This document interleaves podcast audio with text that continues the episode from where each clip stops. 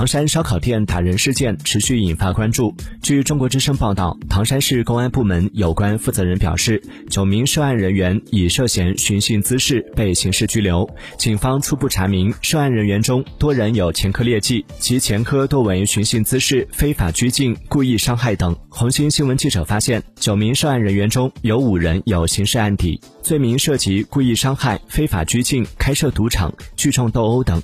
其中多名涉案者或关系密切，且刑满释放时间距今较近。